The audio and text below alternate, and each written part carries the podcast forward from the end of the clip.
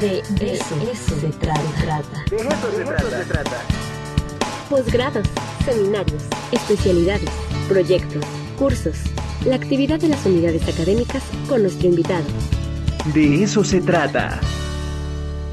Y bueno, ya está con nosotros Frank Loveland Smith. Querido Frank, ¿cómo estás? Buenos días. Muy buenos días, muy buenos días, mi querido Ricardo. Pues aquí vamos a, ¿qué? a hablar de Juan Carlos Sonetti. Era el tema que yo. Ah, bueno, bueno, pues ya, ya, nos, ya nos hacía falta esta columna. Ay, Juan Carlos Sonetti, este escritor, que bueno, se le incluye más o menos en el boom ahí de los años 60, 70, en fin. Pero es quizás el escritor menos leído de los del boom y quizás el que más vale la pena leer. Y a mí me atrae, bueno, desde su primera novela, El Pozo, que una fama, bueno, creó todo un, como García Márquez, su pueblo de Santa María, con personajes que van apareciendo a distintas edades en distintos momentos de su vida en las distintas novelas. Ahora bien, Onetti aparentemente es un escritor profundamente pesimista, digamos. Ah, y a veces los escritores que son única y dogmáticamente pesimistas nos pueden cansar a la larga después de leer un par de novelas. Pero Onetti no, porque Onetti sabe que la vida es un regalo maravilloso que echamos a perder con unas ganas enormes, ¿verdad? No, nos negamos a Que le echamos muchas ganas en echarlo a perder, ¿no? Sí, pero de veras muchas ganas. Este, y entonces, claro, Santa María no es Macondo. Santa María no es un pueblo pintoresco, este, que se puede describir con cierto sentido de humor, barroco. No, Santa María es el típico puerto, puertito, pueblito de la costa de Latinoamérica en general, de, muy del cono sur y también en México. ¿no? Eh, hay un astillero, que eso me, me, me encanta, porque eso es típico en Latinoamérica en algún momento algún presidente, alguna, alguien dice, vamos a hacer barcos y empieza la construcción de un gigantesco astillero, ¿no? Este, oh, vamos ser primer mundo, ahora sí, ya, vamos a construir transatlánticos.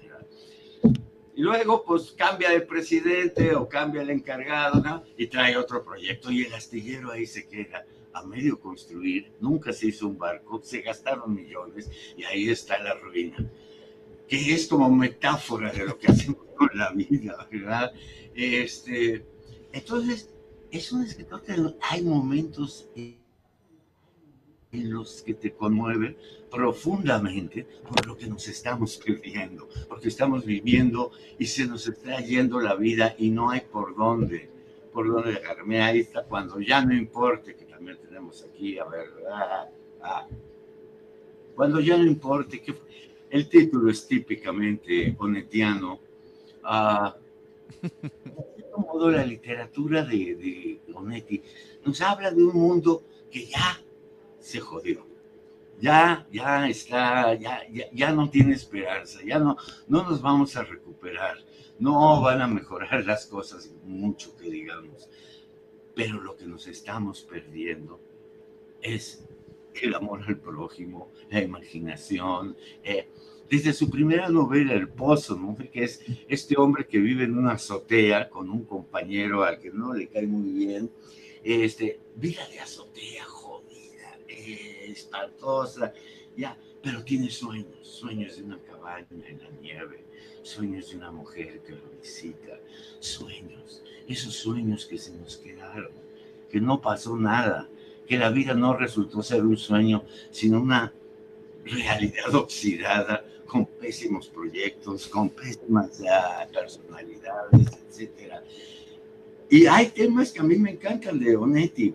Por ejemplo, en su novela de los adioses, que es muy, una novela breve o un cuento largo, como quieras verlo, en donde un narrador confiable nos da a entender una historia aparentemente de infidelidades, de mezquindad ante la muerte, el, el protagonista de la novela, que no es el narrador, pues está muriendo de tuberculosis, la visita una mujer lo visita una mujer joven, una grande con hijo, se arma todo un chisme. Y al final, pero de la manera más oblicua y sutil, se nos revela la verdad de la historia. Y es una historia de amor, es una historia de amor no sexual, de amor familiar, de amor entre personas, este, espléndida. Y dice, dice el narrador, yo tenía ganas de ir a gritarles a todos que ya dejaran de chismear, porque la historia era otra. La vida es otra. La vida es vivible para, para Onetti, creo yo. Pero finalmente, pues como él, ¿no? Termina uno emborrachándose en la cama y diciendo, esto ya valió gorro. Pero qué lástima. Ahí es lo que podría haber sido la vida, nuestros, nuestra imaginación, nuestras Lo cual hace que, por ejemplo, Frank, ya no sigas, ya no sigas. Es jueves y ya, ya eso es, es muy fuerte. Yo no me voy pero a qué intensidad. ¿eh? Eh, eso, es algo que, que, la verdad es admirable.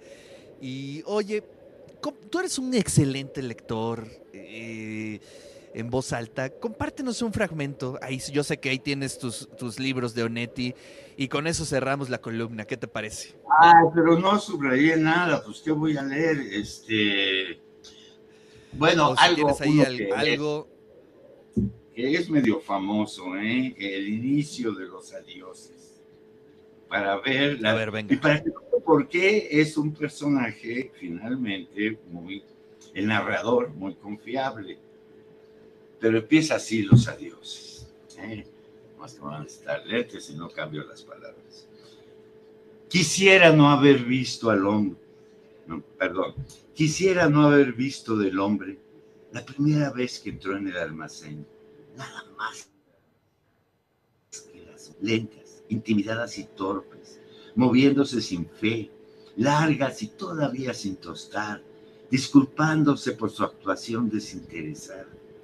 Hizo algunas preguntas y tomó una botella de cerveza, de pie en el extremo más sombrío del mostrador, vuelta la cara sobre un fondo de alpargatas el almanaque, embutidos blanqueados por los años, hacia afuera. Vuelta la cara hacia afuera, hacia el sol del atardecer y la altura violeta de la sierra, mientras esperaba el ómnibus que lo llevaría a los portones del hotel viejo. Quisiera no haberle visto más que las manos. Hasta ahí lo voy a dejar porque, bueno, es un inicio que te da toda una descripción. Quisiera no haber visto más que sus manos. Con sus manos lo, puedo entender. Eh, es un escritor eh, que sí, no es comercial. Eso es quizás la principal característica de Onetti que no tienen rasgos que, que alegren al lector, que, ay, sí, mira qué buen chiste, qué mala onda. No hay nada de eso. Hay este eh, decir, este continuo desperdicio de la vida.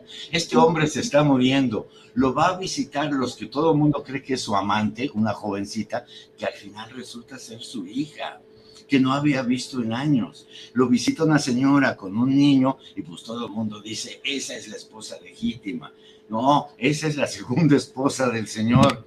Este, y, y es esa señora la que dice, bueno, tu hija quiere pagar tu tratamiento y la intrusa soy yo, dice.